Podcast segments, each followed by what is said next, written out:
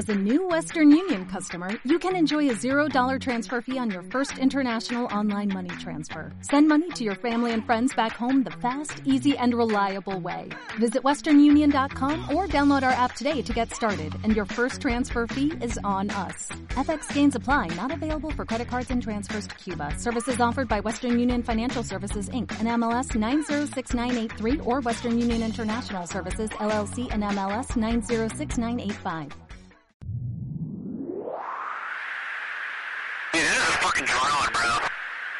There's a whole fleet of them. Look on the ASA.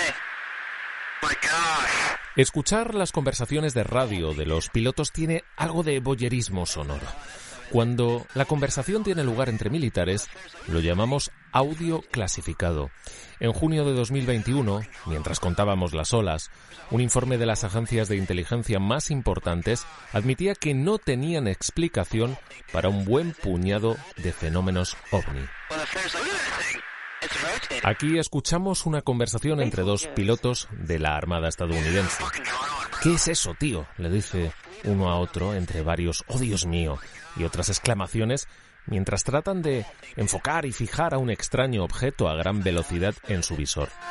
Si tiramos de nuestra imaginación, convenientemente educada en la cultura de los platillos volantes, podríamos decir que, que lo que se ve se parece claramente a uno de ellos, a un platillo. En el vídeo, filtrado hace años, de repente parece rotar como una pirindola. Hoy estas imágenes, ahora desclasificadas, carecen de explicación desde el punto de vista científico. La NASA ha emprendido un camino para desdramatizar el asunto y tratar de quitarle el halo de misterio que siempre ha acompañado al fenómeno ovni. Después de todo, un ovni, aunque ahora ya no los llaman así, no es ni más ni menos que un objeto volador no identificado, y basta con que salgamos a explorar los cielos nocturnos para que nos encontremos, no sé, decenas de ellos, eh, si nuestro ojo y cultura aeronáutica y astronómica no está entrenada. Hace décadas la comunidad científica se enfrentaba a lo que podríamos llamar ovnis o, o más precisamente señales en el cielo que no se podían explicar. Y sí, desde luego que muchas eran extraterrestres, pero no necesariamente creadas por unos pequeños hombrecillos verdes. Pequeños hombrecillos verdes, como anotó una astrónoma Jocelyn Bell Barnell en los años 60, tras observar una extrañísima señal en una región concreta del cielo. ¿Alguien nos estaba enviando señales? ¿Un hombrecillo verde? Enseguida te doy la respuesta, pero ten en cuenta una cosa. Todavía hoy, cuando miramos al cielo, seguimos recibiendo de vez en cuando extrañas señales de radio de lugares lejanos del universo. Una muy característica fue detectada el pasado verano. Venía del centro de la Vía Láctea, a unos 25.800 años luz. La fuente de radio no identificada parpadea durante semanas y de repente se oscurece. Un patrón que no coincide con ningún objeto espacial conocido. Un descubrimiento que se parece en algunas cosas al de Jocelyn Bell del verano del 67, pero que ocurrió como muchos otros de estos pulsos de radio, mientras contábamos las olas. Mientras contábamos las olas. Un podcast de Neutral que rescata del océano informativo los descubrimientos que quedaron sepultados por la pandemia en los últimos dos años. Por Mario Viciosa.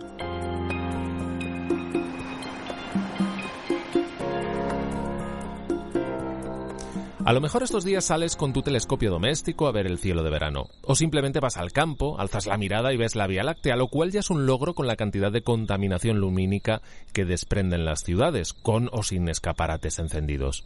Es posible que veas muchas cosas raras, quizás hasta te vengas arriba y las llames ovnis. Está claro que si no sabes explicarlas, pues, pues para ti serán un ovni, aunque en los cielos ya casi todo está inventado y documentado.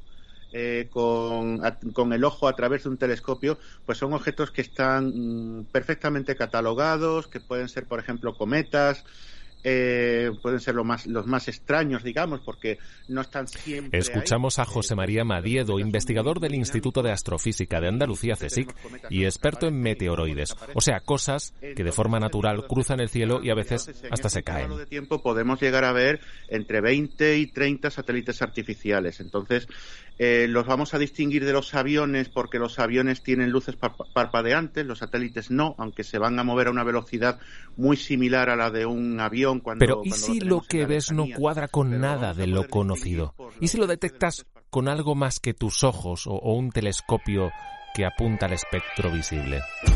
Volvemos a Jocelyn Bell. Es 1967 y ella, que es una joven doctoranda, más que guateques pasa las horas escuchando a las estrellas, pero no del rock. Usa una radio, pero poco convencional. La ha construido ella junto a varios compañeros y a su director de tesis. Está formada por un conjunto de antenas y cables que llamamos radiotelescopio. Es enorme.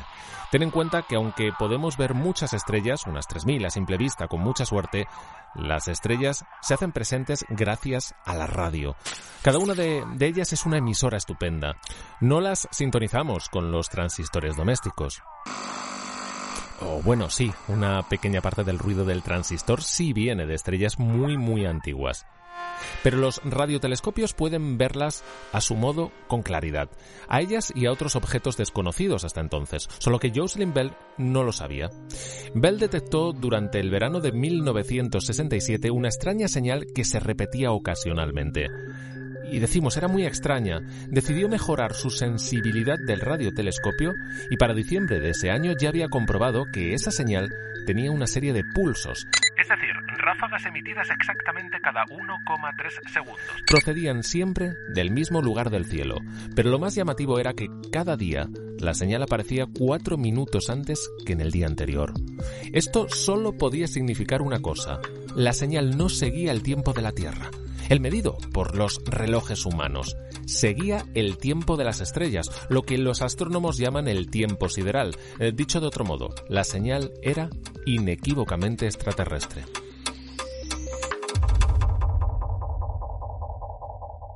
Inicialmente bautizaron a esa señal como LGM1, las siglas en inglés de Little Green Man, hombrecillo verde número uno. No es que pensaran que había un pequeño alien telegrafista lanzando esas señales, pero en un guiño a la cultura extraterrestre de la época decidieron tirar un poco de ironía, aunque sin descartar que pudiera provenir de una civilización ajena a la nuestra. Con el tiempo se vio que había más señales parecidas a esta en otras regiones, así que lo más probable es que sencillamente estuvieran ante un objeto astronómico desconocido en el momento, Jocelyn Bell había descubierto, sí, los púlsares. Los púlsares son como los faros del cosmos, rotaciones de estrellas cuya luz nos llega solo de vez en cuando como una ráfaga, bueno, luz o señal de radio, dando vueltas y vueltas y vueltas, una vieja estrella de neutrones convertida en faro del cosmos. Hay un tema musical de Vangelis llamado justamente Pulsar.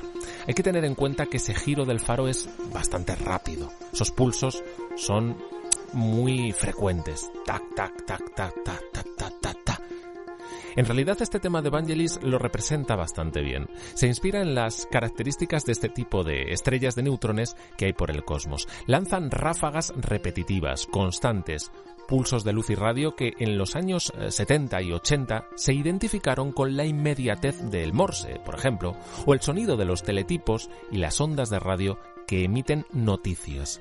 Los informativos, casi todos, sonaban un poco a púlsares, casi hasta las sintonías de los telediarios y boletines de radio de hoy.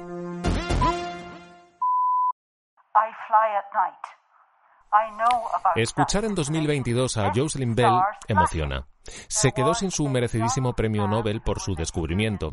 Eran otros tiempos, podríamos pensar, pero, pero bueno, no. El caso es que no guarda rencor al comité del galardón.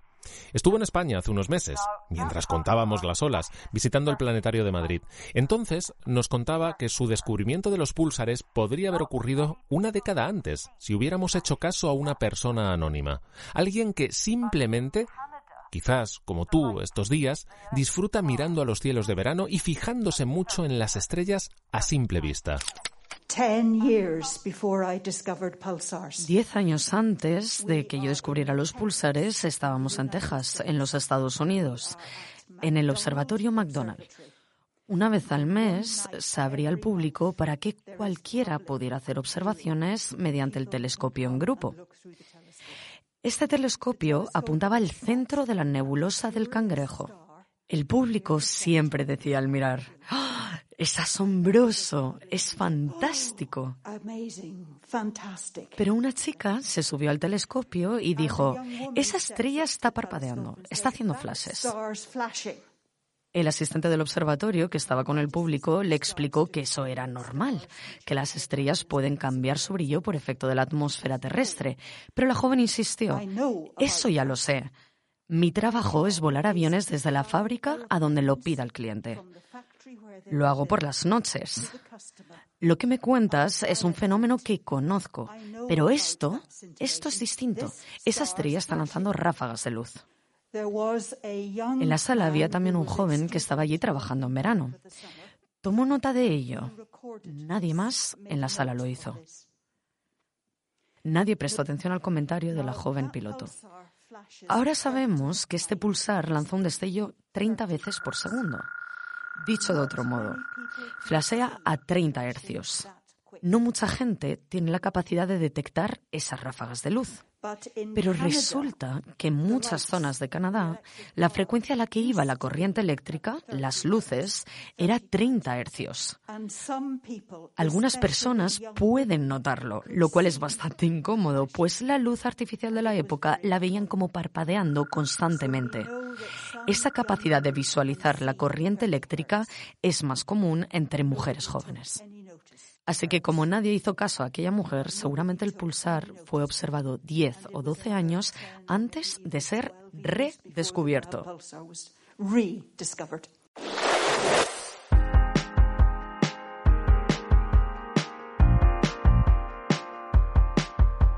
Hay mucha gente que no ha visto la Vía Láctea eh, yo puedo decir que desde que era un crío no he vuelto a ver la Vía Láctea mm, como se ve ahora. Por ejemplo, hace años en Los Ángeles, cuando hubo un apagón, que hubo muchas personas que llamaron a emergencias porque veían luces extrañas en el cielo y eran las estrellas. No habían visto nunca las estrellas en el cielo. Es algo muy llamativo. A lo mejor todavía sabemos lo que es una estrella, pero no una Vía Láctea, que hay personas que no han visto nunca la Vía Láctea con sus ojos.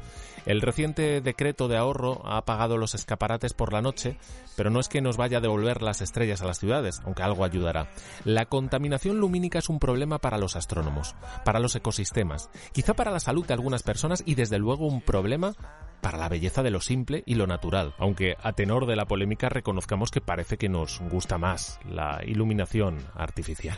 Hola, soy Alejandro Sánchez de Miguel, eh, investigador de la Universidad Complutense de Madrid. Una de las cosas que hacemos es eh, estudiar el cambio de, la contaminación lumínica de, de, Madrid capital. Sabíamos que en el año 2014 se hizo un cambio de iluminación bastante importante en la ciudad de Madrid Además de este hecho, desde 2009 hay una ordenanza municipal en la ciudad de Madrid que regula la iluminación de monumentos, de comercios, etcétera, que hace que se apaguen a la una de la mañana, como máximo. Aún así, sigue habiendo pues, escaparates y monumentos que se apagan mucho antes. Esto no surge espontáneamente, porque en el año 2008 hay una ley en la que marca que eh, se debe poner un horario de iluminación reducida para todo el país. Sin embargo, esto se aplica realmente en muy pocos lugares.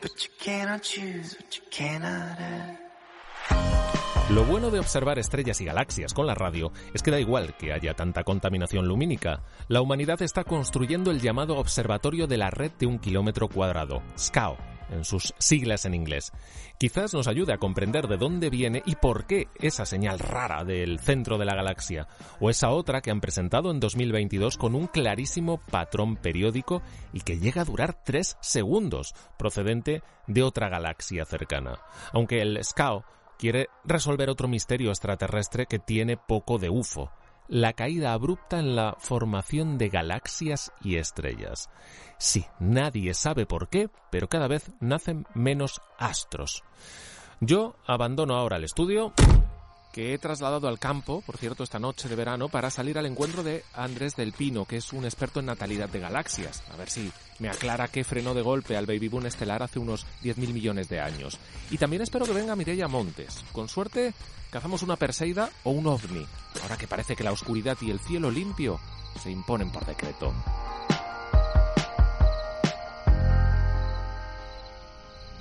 Andrés, ha quedado una, noche ventosa, no sé, a mí siempre me pasa que cuando voy al campo a ver estrellas, cuando cae el sol, empieza a soplar el viento, esto de las corrientes atmosféricas, no sé si tú eres muy dado a ver estrellas en el, campo o las prefieres ver en forma de datos, ¿no? Que a veces nos pensamos que los astrónomos estáis mirando por un telescopio constantemente, pero, pero normalmente veis números, ¿no?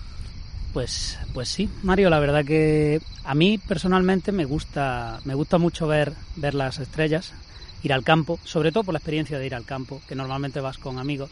Eh, pero lo cierto es que yo todas las estrellas que veo las veo en, la pantalla de mi ordenador. casi, casi todas. no son tan bonitas, ¿no? Como las que estamos viendo aquí. Yo ahora miro, miro hacia arriba, ya ha caído el sol, como digo, sopla el viento y, me gusta este silencio, ¿no? Que se genera por las, por las noches. No sé si sabes que eh, algunas personas sordas que han recuperado el, oído o que han descubierto este sentido por primera vez se sorprenden porque todo es muy silencioso cuando miran al cielo nocturno y pensaban que, que las estrellas sonaban. Eh, de hecho, alguno decía, es que los grillos que oigo, esos que ahora estamos escuchando, creían que era el sonido del titilar de las estrellas. Supongo que el, trabajo de seguimiento de datos en astronomía también es muy silencioso y a veces no sé si solitario o, no. Depende un poco del campo. Eh, por ejemplo, hay muchas noches de, observación eh, en las cuales estás bastante, bastante solo. Normalmente siempre hay algún, alguna persona contigo en el telescopio, pero hay algunos en los que no.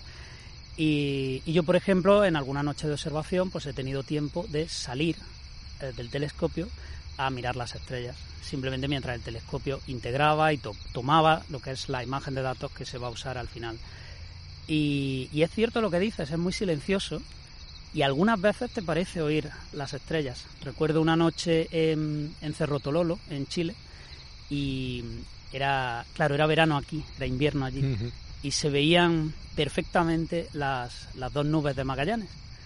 Y yo recuerdo tener una sensación muy, muy vívida de como un sonido, una vibración mm. que venía directamente hacia mí desde la nube grande de Magallanes. Era, fue súper raro.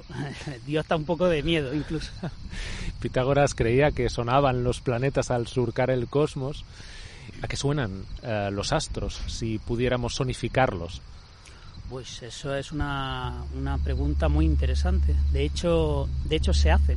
Hay, hay algunas eh, charlas, no es, no es, desde luego no en mi campo, pero hay, hay, muchas charlas en las cuales le han puesto sonido a ciertos modos de oscilación de, de las estrellas y tienes una gran variedad de, sonidos. Es eh, una combinación de armónicos muy, muy compleja porque depende de, de los modos de oscilación internos de las estrellas. Cada una tiene un sonido diferente. No sé si habrá estrellas más ruidosas que otras. No sé cómo será el parto de una estrella, si llegarán al mundo también en un llanto como, como los bebés, pero tú asistes, eres un, un asistente a esos alumbramientos de, de, estrellas, ¿no? De las galaxias. Pues sí, la verdad que en, en mi campo en concreto, nosotros lo que hacemos es eh, una cosa que se llama arqueología galáctica. Y entonces con esas observaciones derivar eh, las edades y las composiciones químicas, eh, la composición química de estas estrellas. Con esto podemos ver estrellas que son realmente jóvenes, que acaban de, que acaban de nacer. Incluso hay imágenes muy bonitas que habrás visto de ciertas nebulosas, como los, bueno, tienen hasta nombres muy, muy, muy creativos, eh, como los pilares de la creación, donde se ve eh, realmente cómo las estrellas están naciendo allí, in situ, del, del gas que, está en la nebulosa. Porque ¿cómo nace una estrella? Ah, pues es un proceso que estamos eh, empezando a entender, pero que no está del todo claro. Hace unos años se pensaba que, bueno, que una estrella se formaba por el colapso de una nube de gas y simplemente por, por presión se iniciaba la, reacción nuclear en su interior y una estrella había nacido. Pero ahora, como ya sabrás, se han descubierto eh, bueno, se ha descubierto que la mayoría de estrellas en realidad tienen planetas y que esos planetas se han formado de la misma nube eh, de, gas molecular y de, polvo de la que se formó la estrella. Esto es, muy gracioso que hayamos empezado a hablar de planetas, porque igual que los planetas giran alrededor de, una estrella, pues eh, las galaxias también giran en torno a otra galaxia más grande. Y por ejemplo, nosotros que vivimos en, una galaxia de tipo espiral, a la que llamamos eh, Vía Láctea, es esta, esta galaxia está rodeada de otras galaxias que son satélites de la, de la Vía Láctea. Tengo aquí apuntados los nombres de Carina, Fornax Sculptor. Sí. Son los eh, nombres de estas tres galaxias esferoidales eh, enanas que, rotan alrededor de la Vía Láctea. No las podemos ver. ¿no? esto cómo va? Porque claro, a lo mejor hoy que estamos aquí en una eh, noche estrellada, alguien diría, a ver, ¿dónde, ¿dónde tengo que mirar para encontrar estas galaxias? Pues eh, desafortunadamente, nosotros que estamos en España tenemos acceso a más bien pocas. La mayoría se encuentran en el hemisferio sur. A partir de ahí se están descubriendo muchísimas más y estoy seguro de que ahora encima de, nuestras cabezas hay muchas, pero el, el, problema que tienen estas galaxias es que son casi transparentes. ¿Cómo? Uno, piensa en una galaxia y enseguida le viene a la, a la mente pues Andrómeda, ¿no? Hombre, esas cosas espectaculares, ¿no? Luminosas, remolinos. Efectivamente. Pues no estas. Estas son difíciles de ver, tienen muy pocas estrellas en comparación con una galaxia, pues digamos, de espiral, y no tienen gas. Y por eso también, eh, ahora que tenemos más tecnología y tenemos cartografiados eh, de gran campo, con una metodología eh, bien establecida para encontrar estos, estos sistemas, estamos encontrando muchos y muchos. Hay una, había una serie de problemas cosmológicos que se están resolviendo ahora gracias al descubrimiento de, esta, de estas galaxias. Galaxias oscuras, ¿estarán llenas de materia oscura? Sí, muy llenas de materia oscura. Vaya, vaya. Muy llenas de materia oscura. O sea, que encima esto se complica más, porque esto de la materia oscura sigue siendo un total enigma que nadie ha visto, valga la redundancia. Efectivamente. De hecho, eh, hay hoy día cierta discusión, a mí me gustaría decir una fuerte discusión, no tanta. Hay todavía mucha gente que, cree firmemente en un modelo, que es el modelo de materia oscura fría, que bueno, ha sido el modelo que, nos ha dado los mejores resultados durante los últimos pues 30 años. Pero lo cierto es que hay ciertos problemas que, que, que, no se pueden no se pueden resolver. Hay, hay hay tensiones entre este modelo y, las observaciones. Y ahora están saliendo nuevos formatos, digamos, para la materia oscura, que ya no es fría, sino que podría ser caliente, mm. templada, materia oscura que interactúa entre ellas. Y bueno, estamos en ello, estamos intentando que, todo ajuste bien. Mira, estamos hablando de oscuridad, mira, por ahí veo los faros de, un coche que se está acercando. Eh, no sé, la verdad es que para las observaciones nocturnas es, lo que tiene, ¿no? Que, a veces siempre hay un coche, un avión, una ráfaga de, luz. Mira, se baja del coche. Es Mirella, es Mirella Montes. ¿Qué tal? Acércate, acércate. Estábamos viendo estrellas por aquí, Andrés y yo. ¿Cómo estás, Mirella? Muy bien. Bienvenida, bienvenida a esta observación nocturna que nos hemos venido al campo a ver estrellas. Estábamos hablando de, galaxias. Justo has llegado tú con, con el coche, con las luces y, y, me ha recordado el, problema que es ahora para la observación de los cielos nocturnos. Bueno, ya no las grandes ciudades. Yo creo que, hay generaciones que no han visto nunca la Vía Láctea al ojo desnudo, ¿no? Pero ahora tenemos unas constelaciones de satélites que se nos cruzan por el cosmos. Esto os, mata a los que os dedicáis a mirar al cielo, ¿no?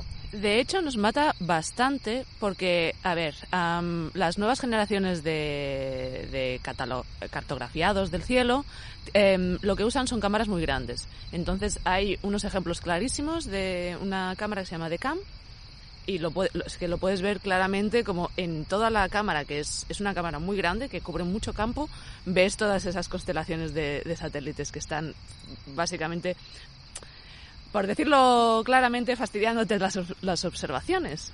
Pues es todo contaminación, no puedes ver nada, fatal. Y lo, y, lo peor es que, claro, o sea, nosotros estamos gastando mucho dinero en, en, construir estas observaciones, en construir estos observatorios, en construir estas cámaras. Entonces es, es dinero perdido para, para gobiernos, para instituciones. ¿Qué hacemos con eso? ¿De quién es el cielo? Claro, el cielo es de todos. eh, yo entiendo que estas constelaciones tienen sus, sus ventajas para atraer cosas necesarias como Internet a, gente que no que de otra manera no puede tener acceso a información y a, y Internet.